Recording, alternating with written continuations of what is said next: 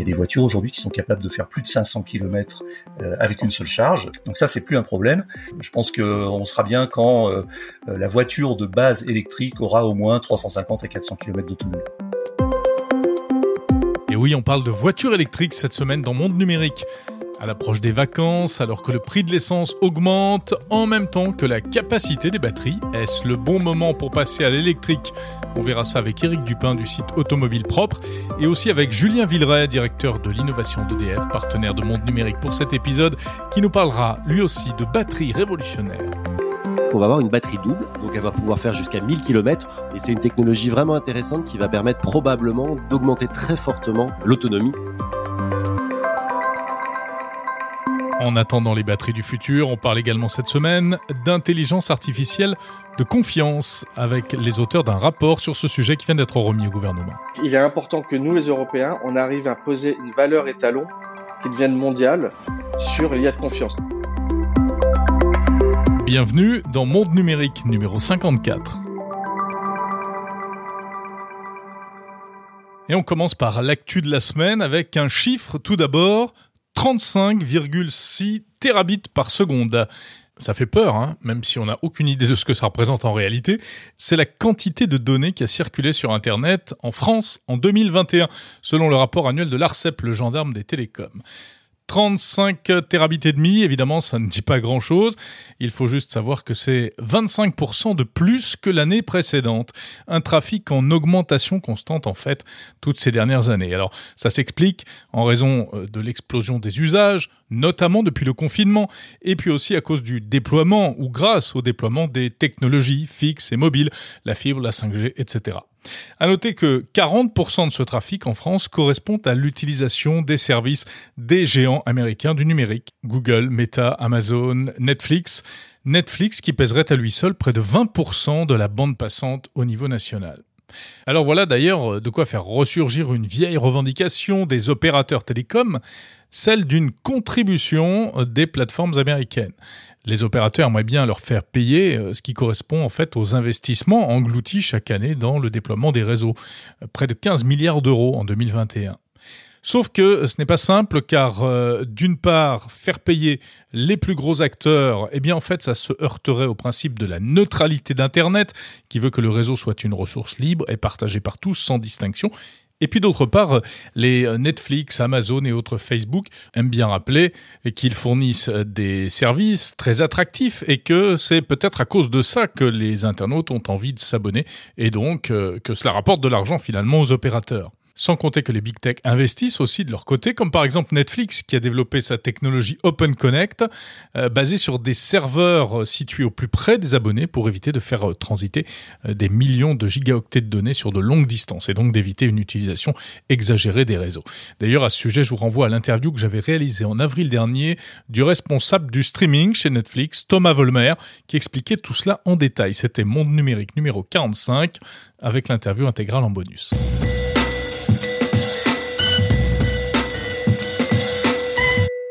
Des images plus vraies que nature créées de toutes pièces par intelligence artificielle. C'est possible et le résultat est même impressionnant. C'est ce que permet une application qui fait pas mal parler d'elle en ce moment qui s'appelle DAL-I. D-A-2-L-E. C'est à la fois un jeu de mots basé sur Dali, euh, le peintre, et Wally. Alors ça, euh, cela émane d'une entreprise américaine soutenue par Microsoft qui s'appelle OpenAI. Et donc cela permet de réaliser l'image de vos rêves simplement en décrivant ce que vous voulez voir, même les rêves les plus absurdes. Par exemple, vous tapez chien portant un costume de pompier ou bien euh, grenouille avec un chapeau et le programme va réaliser en quelques minutes des images parfois criantes de vérité qui représentent exactement ce que vous avez demandé. Certaines images ont l'air euh, réelles, d'autres euh, semblent avoir été peintes par euh, des artistes. Et d'ailleurs, il est même possible également de générer des œuvres à la manière de grands artistes comme Van Gogh ou Matisse. Tout cela donc est rendu possible grâce à l'intelligence artificielle et plus précisément à un réseau neuronal profond sur lequel OpenAI travaille depuis l'année dernière.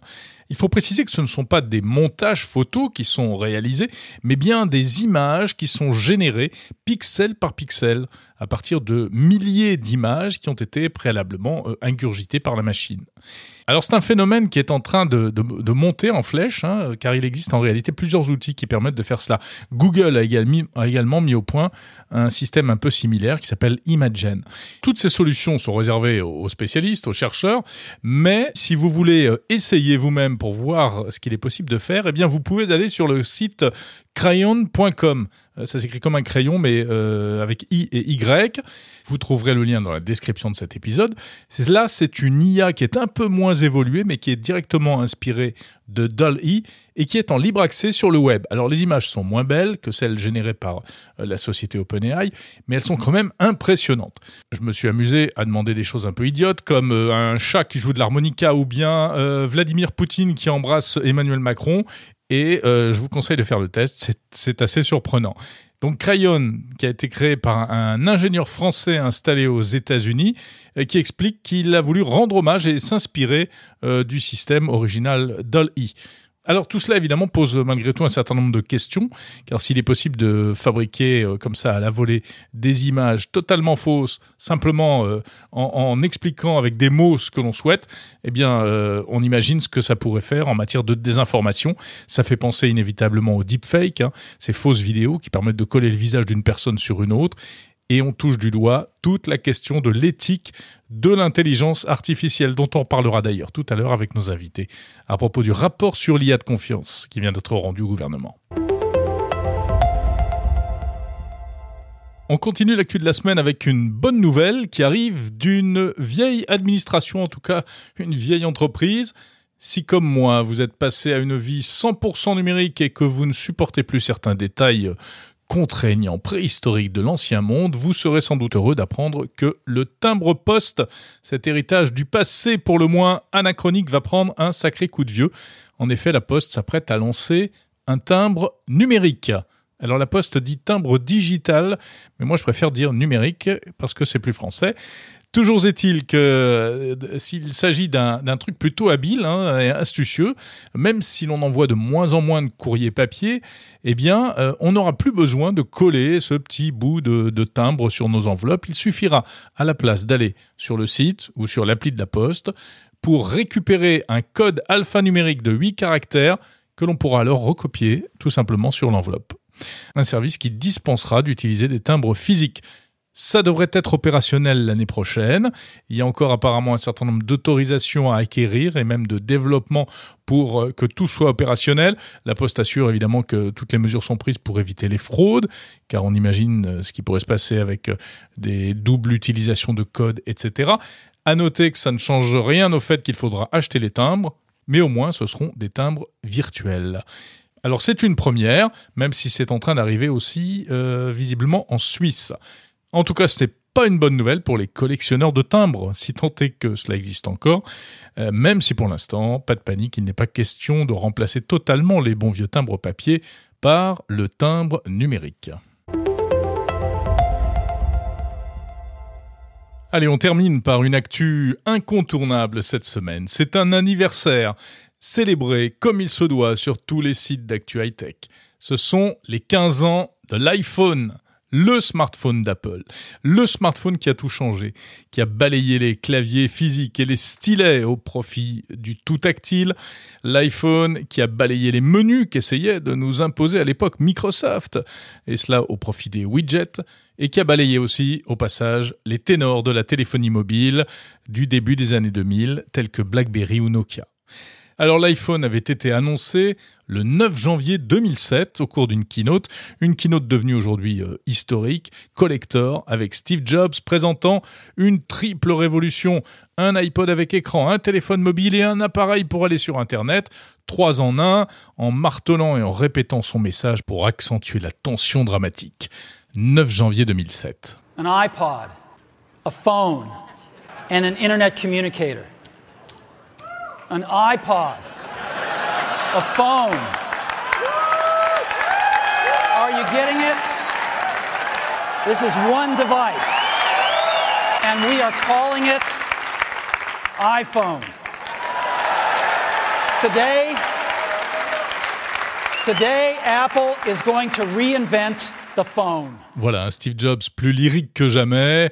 Aujourd'hui, Apple va réinventer le téléphone avec une démo qui suivra, qui sera elle aussi un morceau d'anthologie, hein, puisque en fait l'appareil présenté sur scène n'était qu'un prototype et qui marchait très mal. Il fallait effectuer des actions dans un ordre bien précis pour éviter que ça plante devant tout le monde. C'est ce que les ingénieurs d'Apple avaient appelé le Golden Path. Donc ça, c'était en janvier 2007. Et l'iPhone est sorti dans le commerce six mois plus tard, le 29 juin 2007, il y a tout juste 15 ans cette semaine. En France, il est arrivé un peu plus tard, en janvier 2008. Évidemment, rien à voir à l'époque avec ce que l'on connaît aujourd'hui. Il était tout petit le premier iPhone, un écran tactile de 3,5 pouces et il ne fonctionnait qu'avec les réseaux 2G, ce qui était d'ailleurs un vrai problème et qui expliquera probablement qu'il connaîtra un succès très limité en Europe. En fait, il faudra attendre euh, quelques mois de plus, juillet 2008, pour voir arriver le vrai premier iPhone qui va se généraliser, l'iPhone 3G. Voilà donc pour les 15 ans de l'iPhone. Et on en parle à noter euh, cette semaine également dans le podcast chez Jérôme et François avec mon camarade François Sorel, épisode mis en ligne ce week-end.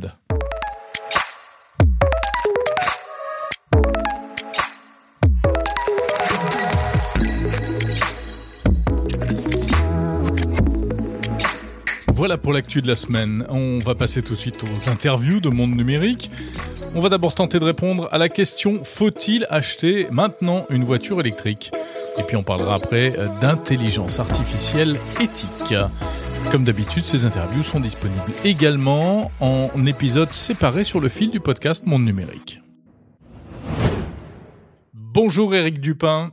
Bonjour Jérôme. Éric Dupin, l'un des pionniers français de l'actualité high-tech sur Internet, hein, créateur du site Presse Citron.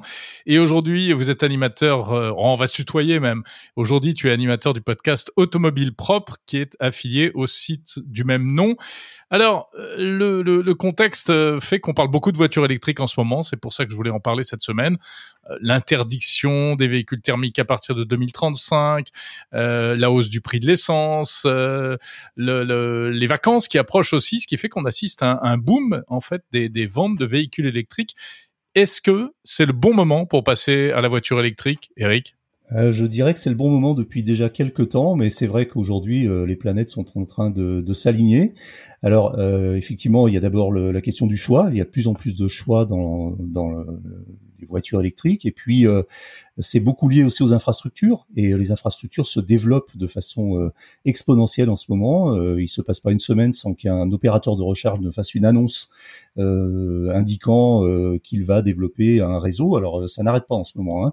Et puis, on a eu par exemple aujourd'hui une dépêche qui vient de tomber de d'Enedis qui indique que la France vient de passer le cap symbolique du million de points de charge euh, sur le territoire. Alors les points de charge, ce ne sont pas les, les bornes ni les stations. Hein. Le million de points de charge, ça signifie qu'il y a, euh, on va dire pour faire simple, un million de prises électriques publiques ou privées sur lesquelles on peut brancher une voiture électrique pour la recharger. Ça veut dire par exemple que sur une, borne généralement euh, électrique telle que celle qu'on voit sur les, sur les places de village, les bornes de 22 kW, on a généralement entre 2 et 4 points de charge. Donc euh, voilà, le point de charge c'est ça, mais un million c'est un, un, chiffre qui commence à compter et qui montre bien qu'il y a quand même euh, un intérêt croissant pour la voiture électrique en mmh. France. Bon, c'est bien un million, mais ce n'est que un million, on va dire. Et c'est vrai que finalement, euh, la question euh, du rechargement et aussi la question de l'autonomie, sans oublier la question du prix, ça reste quand même un peu les, les trois facteurs euh, bloquants pour passer à la voiture électrique. Oui, alors oui, complètement. Alors c'est un peu la quadrature du cercle, hein. c'est-à-dire que euh, on, on, sait, il y a, y a des, toujours des débats sur le sujet, c'est-à-dire on sait jamais trop par quel bout, par quel bout le prendre. Est-ce qu'on parle d'abord d'autonomie? Est-ce qu'on parle d'abord de puissance de charge, de vitesse de charge? Euh, Effectivement, il y a aussi euh, la question du prix qui est fondamentale et qui est aujourd'hui, il faut le dire, un frein au passage à l'électrique parce que je pense qu'aujourd'hui, certains sondages montrent que près d'un Français sur, sur deux serait prêt à passer à la voiture électrique, mais euh, il y a quand même le frein euh, de, du tarif puisqu'il n'y a pas encore réellement de voiture électrique bon marché, c'est-à-dire entre, on va dire, 15 000 et 25 000 euros, qui aurait à peu près les mêmes qualités qu'une voiture thermique en termes d'indépendance, d'autonomie et de rayon d'action. Mmh. Donc les constructeurs travaillent là-dessus. Après, sur sur la recharge, alors de plus en plus de, voitures maintenant ont des systèmes de recharge rapides avec des, des, des infrastructures, alors sans, trop rentrer dans le détail technique, mais 800 volts qui permettent d'avoir des, recharges rapides et qui permettent dans les meilleures conditions de recharger, de récupérer pratiquement 300 km en 15 minutes. Donc le, la question de la vitesse de charge est importante, mais euh, elle doit être euh, prise euh, dans le bon sens. C'est-à-dire que lorsqu'on fait un voyage, lorsqu'on se déplace pour un voyage un petit peu au long, au long cours, euh, s'arrêter un quart d'heure ou 20 minutes pour recharger, euh, c'est pas vraiment euh, un sujet puisque on a évidemment tendance à comparer ça avec un plein d'essence qu'on va faire en deux minutes, mais s'arrêter pour récupérer 300 km euh, en 20 minutes, c'est pas grave en fait parce qu'on on prend le temps, on voyage un petit peu différemment si c'est dans le cadre d'un voyage d'agrément notamment, euh, même pour rejoindre une destination de vacances. Puis 20 minutes, bah, c'est à peine le temps de sortir de sa voiture, d'aller prendre un café, euh, de passer aux toilettes et ça y est, on revient, la voiture est déjà chargée. Ça va presque trop vite parce que on, s'habitue finalement à un autre mode de vie qui est un autre style de vie en, voiture électrique. Donc ça, c'est un, un non-sujet à mon avis. Et puis après, bah, il y a la question effectivement de l'autonomie. Alors euh, aujourd'hui, euh, l'autonomie progresse, mais elle progresse pas encore autant qu'on le voudrait. Il y a des voitures aujourd'hui qui sont capables de faire plus de 500 km euh, avec une seule charge en conditions WLTP, c'est-à-dire en fait dans les conditions de circulation sur les routes nationales européennes, c'est-à-dire entre 80 et 90 km/h. Donc ça, c'est plus un problème. Il reste la question de l'autoroute en hiver avec le vent de face, où là, évidemment, évidemment, on peut tomber à 250 km d'autonomie avec une voiture, je dirais moyenne. Et là, ça pose encore un petit problème. Je pense qu'on sera bien quand euh, euh, la voiture de base électrique aura au moins 350 à 400 km d'autonomie. En plus, c'est un domaine euh, qui évolue extrêmement vite. On est quand même sur des technologies, que ce soit les technologies de batterie, de recharge, des déficiences des moteurs, etc., qui, qui évoluent à toute vitesse. quelles sont les, perspectives dans ce domaine? C'est quoi les, les, les, prochaines évolutions en matière de technologie de véhicules électriques? Alors, euh, bah, il y, a, deux choses. Il y a d'une part effectivement les voitures elles-mêmes. Alors, euh, bah, les évolutions, en fait, elles vont venir des batteries, mais j'en parlerai peut-être un tout petit peu après. Euh, les voitures elles-mêmes, aujourd'hui, en fait, l'ennemi de la voiture électrique, l'ennemi de la voiture d'une façon générale, et l'ennemi de tout objet en mouvement, c'est le poids. Et, le poids, aujourd'hui, il est caractérisé notamment par, le, par les batteries, qui constituent un surpoids important dans une voiture. Donc, il faut travailler là-dessus. Et du coup, les constructeurs vont récupérer un petit peu le handicap du poids par l'aérodynamique. Donc on, s'attend à voir de plus en plus de voitures profilées et, pas seulement ce qu'on a tendance un peu à voir un peu trop aujourd'hui, c'est-à-dire des SUV. Euh, alors pourquoi les constructeurs font, font essentiellement des SUV en électrique? Il y a plusieurs raisons. Alors la première raison, c'est que probablement il y a une demande du marché, mais il y a aussi des raisons techniques, c'est-à-dire qu'il est plus facile de loger des batteries importantes, encombrantes et lourdes dans un SUV euh, en termes de ratio euh, que dans une petite voiture compacte. Donc, euh, si on veut de l'autonomie, on met plus de batterie. Si on met plus de batterie, on fait des voitures plus grosses. Donc, l'évolution, je pense qu'elle va venir de ce point de vue-là, c'est-à-dire des voitures plus profilées. Et on a eu un exemple avec la présentation, et donc mardi soir, de la Ioniq, euh, la Hyundai Ioniq 6, mhm. qui est une berline euh, qui va se placer, on va dire, sur le créneau de la Tesla Model 3 à peu près, en un peu plus longue, et qui est une voiture aux, aux formes très effilées. C'est une berline 5 places euh, avec des, mm, un design très original euh, qui plaira ou qui ne plaira pas, et en tout cas qui a l'avantage de, de, de, trancher un petit peu dans tout ce qu'on voit aujourd'hui. Et c'est euh, au dire des, des observateurs euh, qui, ont, qui lui ont réservé un très bon accueil, bah une voie une voie à suivre. Mercedes aussi avec le QXX a présenté une voiture qui est pour l'instant un prototype, mais qui euh, est capable de faire plus de 1000 km avec une seule, charge, avec une efficience euh, incroyable, puisqu'on est à, aux alentours de 10, entre 10 et 12 kWh euh, au 100 km. Euh, sachant qu'aujourd'hui la consommation moyenne d'une voiture électrique efficiente comme une euh, je sais pas une Hyundai Kona ou une Tesla Model 3 on est plutôt entre 13 et 18 euh, kWh au 100 km.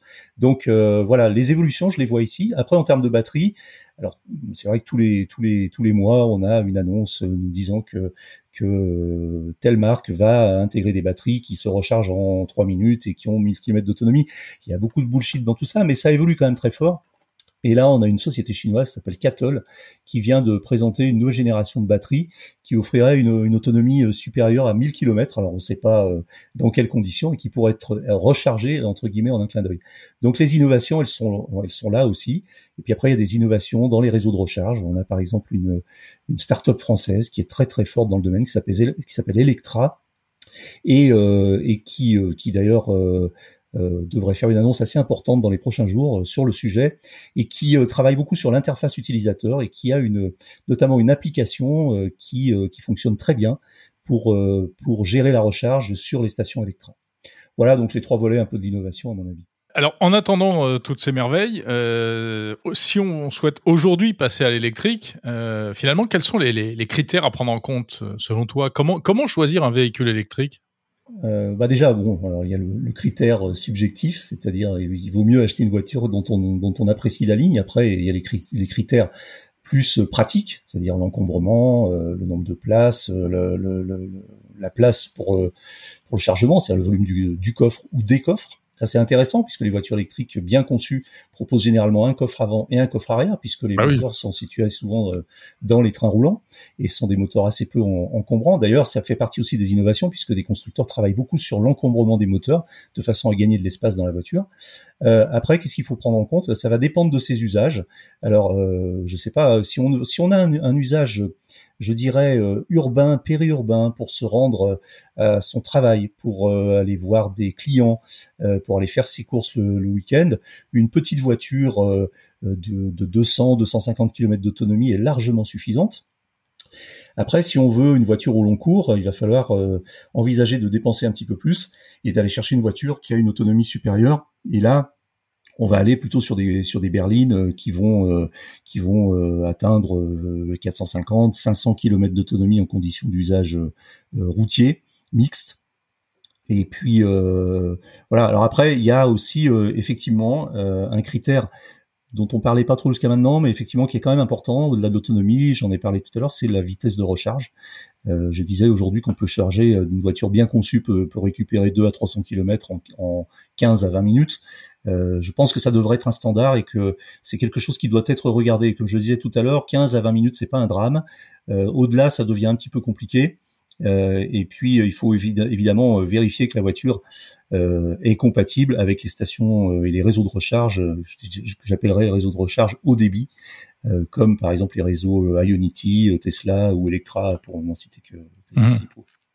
Il faut que le véhicule également soit, soit compatible avec ses chargeurs rapides. complètement. Compatible avec ses chargeurs rapides et quelles que soient les conditions, je dirais. Euh, ce qui est un, sujet aussi euh, intéressant à regarder, c'est si la voiture euh, a un système de préchauffage automatique de sa batterie, de façon, enfin, en plus exactement de préconditionnement automatique de la batterie en fonction euh, de l'arrivée sur une borne de recharge. Ça veut dire que quand je rentre euh, une recharge, une borne de recharge dans le planificateur GPS de la voiture, la voiture doit être capable de se préconditionner pour euh, obtenir une charge optimale une fois qu'elle sera branchée à la borne.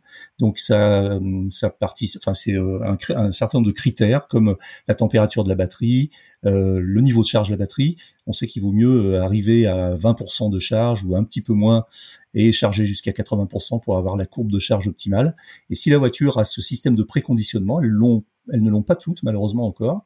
Alors il peut être celles qui l'ont, euh, il peut être soit manuel, on l'active manuellement, soit automatique euh, en fonction de la distance par rapport à la borne. Mais ça optimise euh, largement la recharge, notamment en hiver, parce que ça préchauffe la batterie. Une dernière question, Eric, histoire de boucler un peu le sujet voiture électrique.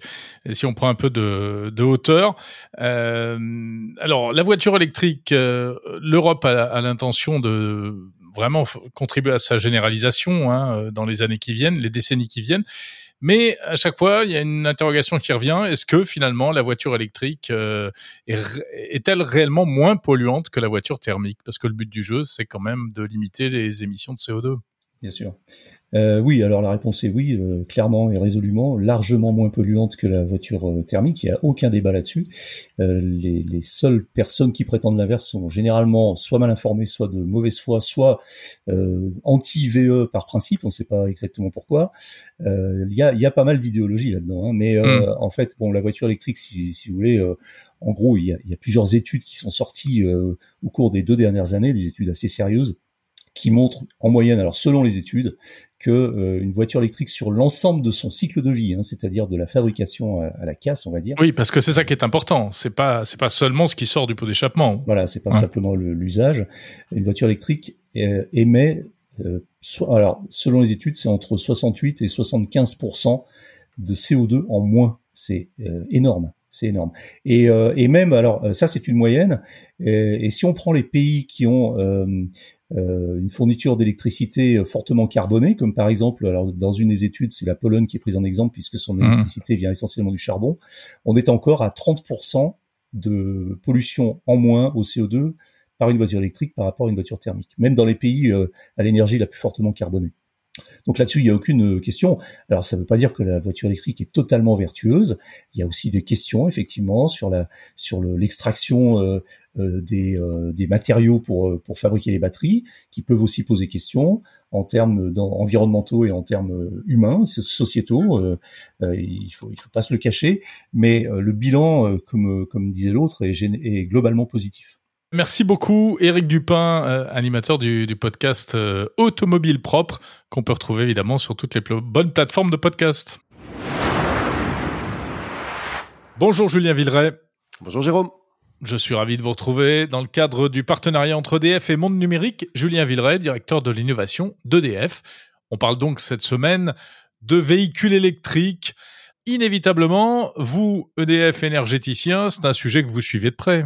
Alors on le suit de très très près. En fait, depuis très longtemps, ça fait déjà une vingtaine d'années hein, qu'on travaille autour de toutes les technologies des mobilités électriques, que ce soit la batterie, la recharge et, tous les usages qui vont avec. Mais évidemment, en ce moment, pour toutes les raisons que, que vous avez partagées, évidemment, c'est un sujet complètement complètement d'actualité et il est d'autant plus d'actualité que euh, tout le monde s'accorde à dire que pour décarboner la mobilité, il faut passer à l'électrique et donc le véhicule électrique, mais aussi le train, par exemple sur l'avion, hein, qui aujourd'hui, euh, je sais pas si ça, vous avez vu ça, mais les réservations, la SNCF explosent, euh, ils ont ils vont faire leur meilleur euh, le meilleur été qu'ils n'ont jamais fait, c'est aussi parce que euh, il y a une vraie volonté des clients euh, de passer à des moyens de transport électriques donc vertueux.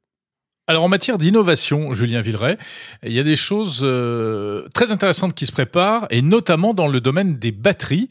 Et c'est un secteur auquel vous êtes associé. Oui, alors nous on ne produit pas de batteries, hein, c'est pas notre métier, mais on suit de très très près ces technologies. Et moi j'ai été très agréablement frappé par une technologie qu'on qui apparaît là en ce moment sur le marché. Les premières voitures équipées euh, vont être livrées cette année, hein, donc c'est vraiment quelque chose qui va être disponible dans des voitures dès cette année.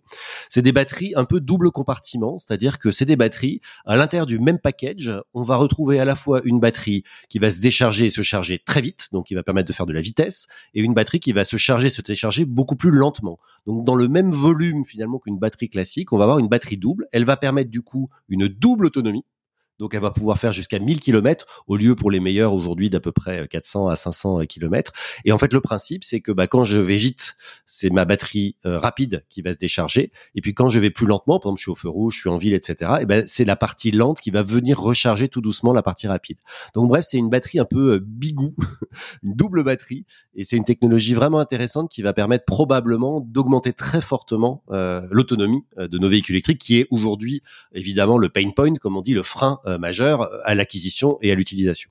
Mais euh, ce serait pour quand ces, ces nouvelles batteries? Alors dès cette année, des modèles de voitures vont sortir avec ce type de batterie et elles vont probablement se développer. Alors euh, comme pour toutes les technologies, il y aura évidemment des progrès à faire. Leur principal défaut aujourd'hui, c'est qu'elles ne permettent pas euh, de faire 1000 km comme je l'ai dit à fond sur l'autoroute, puisque par définition, comme il y en a une partie rapide, une partie lente, c'est des batteries qui sont plus faites pour des mix, c'est-à-dire bah je fais une heure sur l'autoroute, après je fais des, des, des, routes départementales où je vais moins vite, après je fais un peu de ville, etc. Mais en tout cas, elles donne euh, un aperçu d'un futur où on n'aura plus à recharger sa batterie de voiture plus souvent que ce qu'on faisait aujourd'hui en mettant de l'essence, par exemple. Alors, autre innovation intéressante en matière euh, de véhicules électriques, c'est ce qui a trait à la recharge à domicile.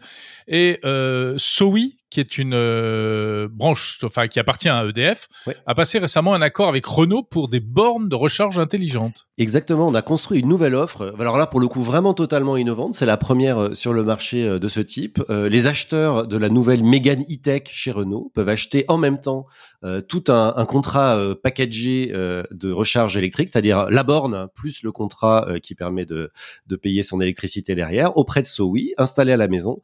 Et cette borne, elle est intelligente, c'est-à-dire qu'elle elle va permettre de faire une recharge au moment où l'électricité est la moins chère la nuit.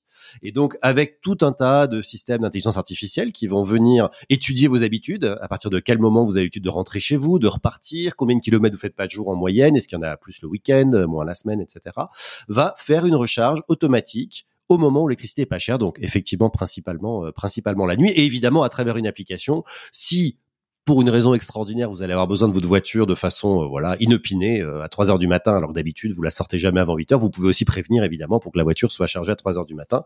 L'avantage c'est quoi? L'avantage principal pour le client, c'est qu'il a une cagnotte sur laquelle il gagne des euros. Hein, ses économies finalement d'électricité lui sont recréditées en partie. Et donc évidemment c'est bon pour le réseau électrique, mais c'est aussi bon pour lui puisqu'il va payer un peu moins cher sa recharge de voiture.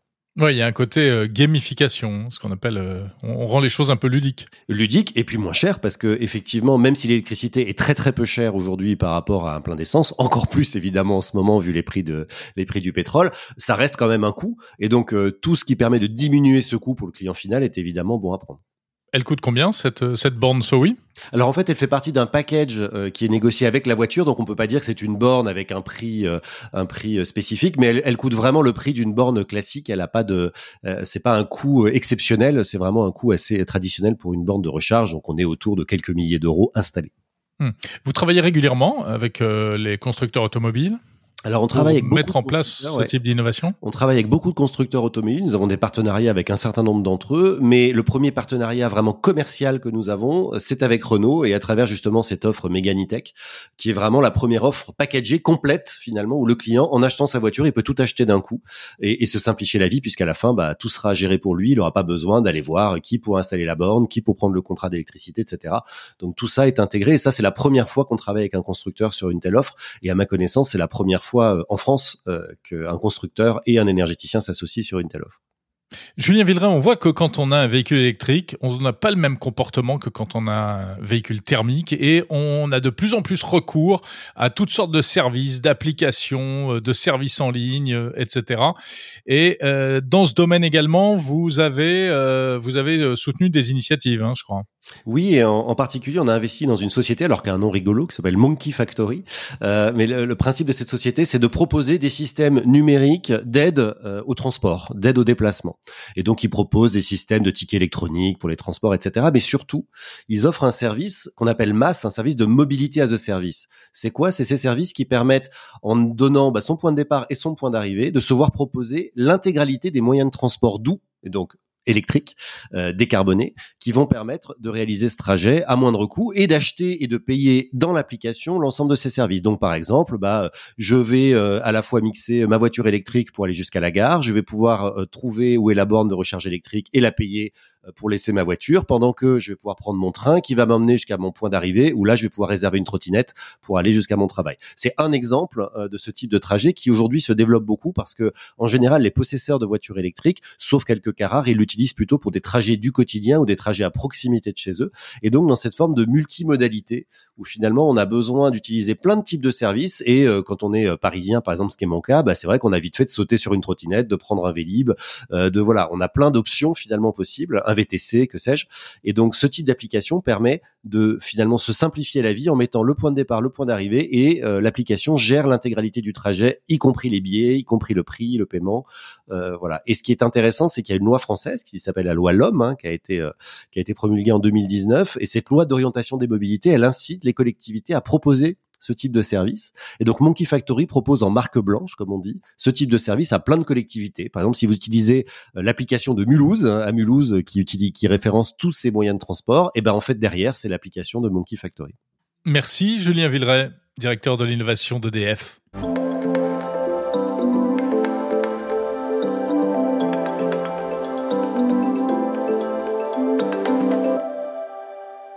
L'IA, l'intelligence artificielle, est désormais partout dans nos vies et elle va l'être de plus en plus. Mais l'IA inquiète car elle pose de nouveaux problèmes, des dérives, des biais, un manque de transparence. Face à cela, l'Europe et la France veulent mettre en place les règles d'une IA de confiance, une IA utile qui ne fasse pas n'importe quoi. Un rapport vient d'être remis au pouvoir public, il fait 18 propositions en ce sens. Les deux auteurs sont dans Monde Numérique.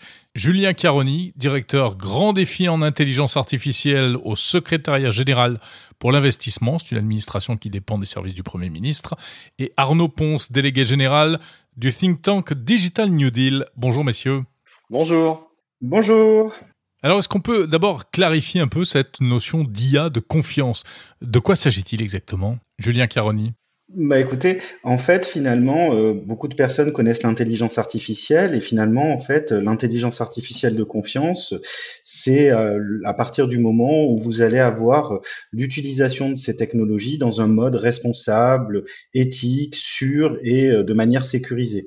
Donc, ça veut dire que quelque part, on, leur octroie un certain nombre de, propriétés ou de caractéristiques qui permet de, de, de donner une confiance aux citoyens, aux utilisateurs en ces technologies lorsqu'elles sont déployées sur des cas d'usage concrets. Alors, quelles sont les grandes lignes de, de ce rapport euh, dont vous êtes les auteurs, Arnaud Ponce euh, Les grandes lignes de ce rapport, en fait, c'est de, de, proposer euh, une stratégie pour euh, ce qu'on, définir ce qu'on appelle euh, une IA des lumières, parce que ce que vient de définir Julien, c'est donc l'IA de confiance. L'IA des lumières, vous savez, c'est cette vision que, et c'est l'ensemble pour, pareil pour tous les numériques des lumières, alternatif euh, à la vision des, des GAFAM. Parce que là, ce qu'on parlait d'IA concrètement, on parle de quoi?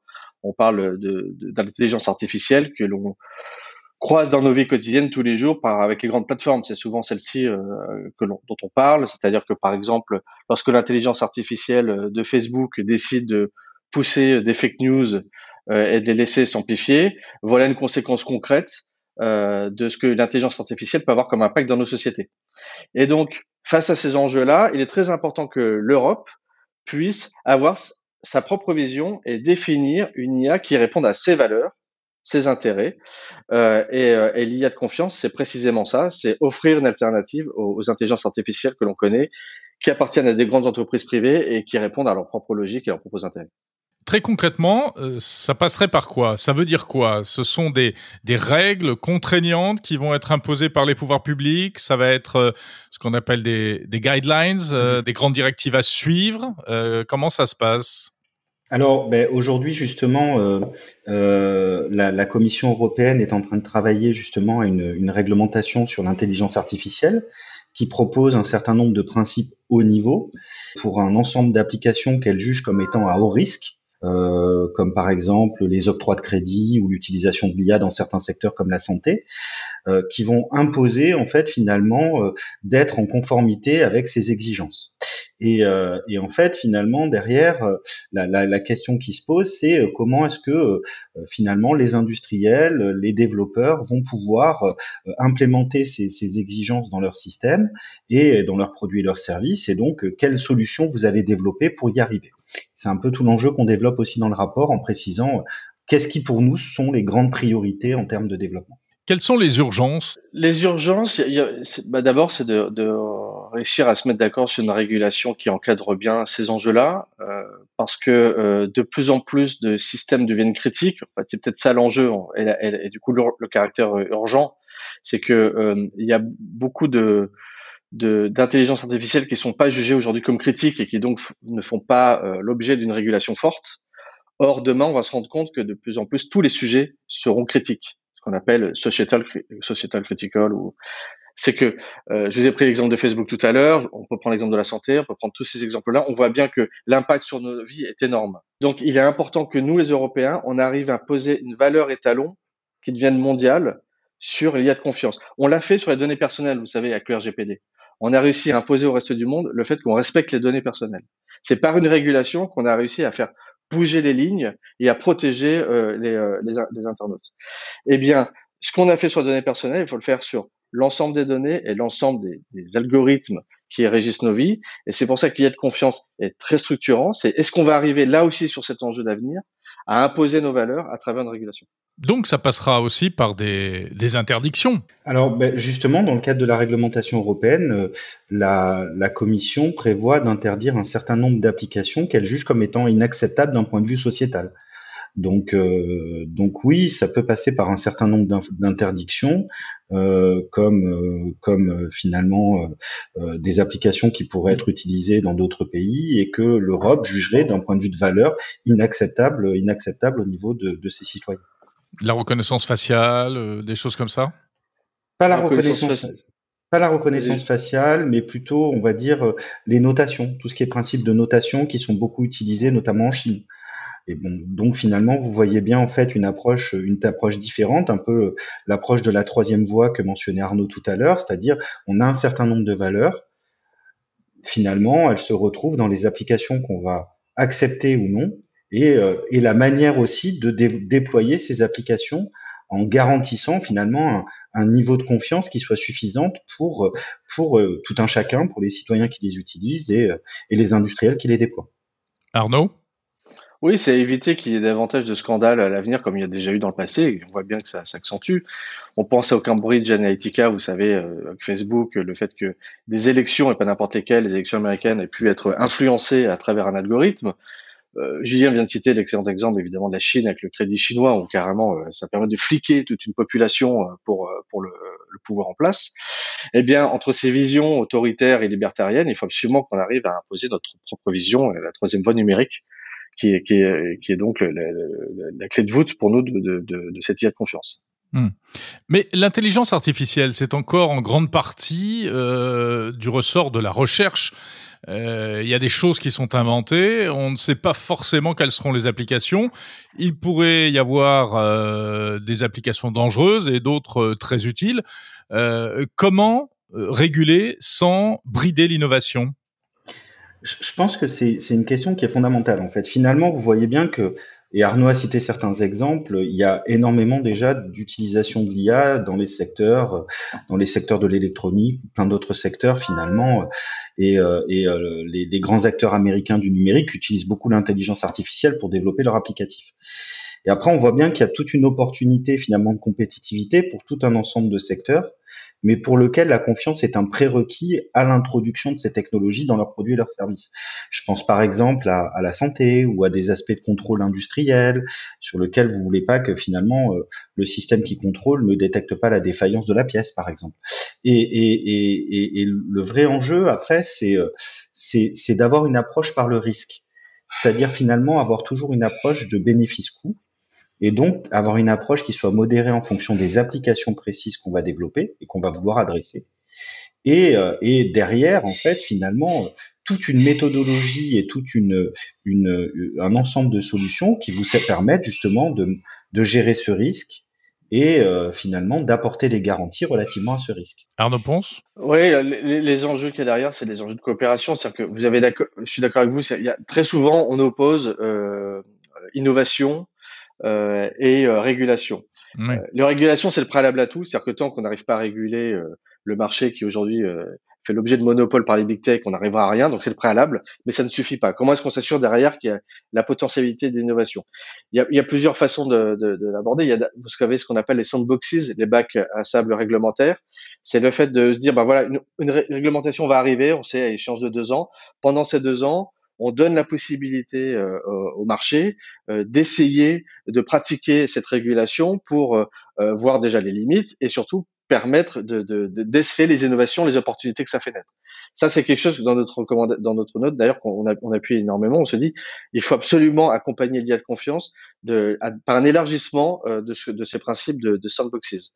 Et après, c'est la question de la coopération. C'est que très souvent, ce qu'on a face aux, big tech, puisqu'on parle d'eux, hein, qui aujourd'hui sont en train de truster ces marchés, c'est que euh, derrière, une fois que la régulation protège notre marché, comment est-ce qu'on arrive à davantage conquérir ce marché? Et là, c'est les enjeux de coopération, c'est que très souvent nos filières sont trop petites, il n'y a pas de géants qui peuvent concurrencer un GAFAM. Et donc, comment est-ce qu'on arrive à, fédérer les acteurs présents avec une stratégie commune IA data? C'est vraiment euh, une des grandes recommandations du, aussi de, la note. Comment est-ce que vous sentez euh, les entreprises, les centres de recherche? Comment est-ce qu'ils euh, envisagent cette question pour leur part? Est-ce qu'ils ont peur qu'on vienne les empêcher de tourner en rond, ou bien au contraire ils sont demandeurs de régulation? Bah, écoutez, aujourd'hui, en fait, on a un certain nombre de projets qui sont lancés au niveau de l'État et qui justement mobilisent des entreprises, des centres de recherche nombreux dans le cadre de programmes de développement. Et au contraire, c'est-à-dire que finalement, l'écosystème se mobilise pour pouvoir développer des solutions qui nous permettent d'appliquer correctement cette future réglementation et donc d'apporter les garanties aux citoyens qui vont être recherchés. Donc ils sont plutôt dans une étape où, euh, où euh, on est dans une phase où on se mobilise collectivement, c'est ce que Arnaud mentionnait, c'est-à-dire que c'est l'importance du collectif par rapport à pour atteindre une taille critique dans une compétition internationale qui est quand même féroce. Hein. et, et justement s'emploie à développer ces approches, ces solutions, ces technologies pour pouvoir implémenter de la confiance dans les systèmes, dans les systèmes d'IA. Oui, et puis le, le, secteur industriel européen est quand même très fort, donc ça c'est un, un, un, point euh, sur lequel on peut euh, s'appuyer. C'est-à-dire que lorsque je viens expliquer qu'on on doit euh, défendre le principe des, des, des, systèmes critiques en industrie, c'est que vous savez que les GAFA ont beaucoup de pouvoir, ont beaucoup d'avance, mais n'ont pas cette culture industrielle et n'ont pas donc du coup la culture des systèmes à risque. Et donc ce qui est intéressant, c'est que en poussant euh, en, en, poussant à ce que l'IA de confiance devienne, on va dire, quasi synonyme d'IA tout court, c'est-à-dire que les, ce niveau d'attention sur les systèmes, euh, soit l'équivalent à celui des systèmes critiques, ça pousse à l'avantage euh, l'Europe le, parce qu'on a cette culture-là et on a cet avantage.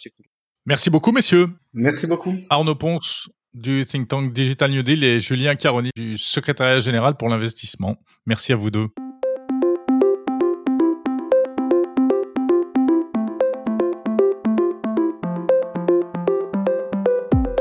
C'est la fin de ce nouvel épisode de Monde Numérique numéro 54.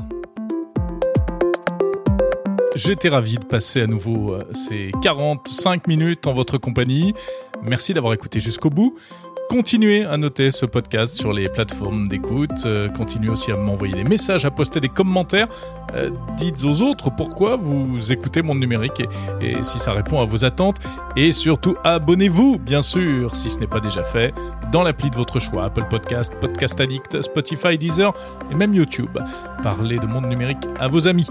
À noter que vous pouvez aussi vous abonner à la newsletter euh, sur le site monde numérique en un seul mot.info. Je vous souhaite une très bonne semaine, pleine de tech, et je vous dis à samedi prochain.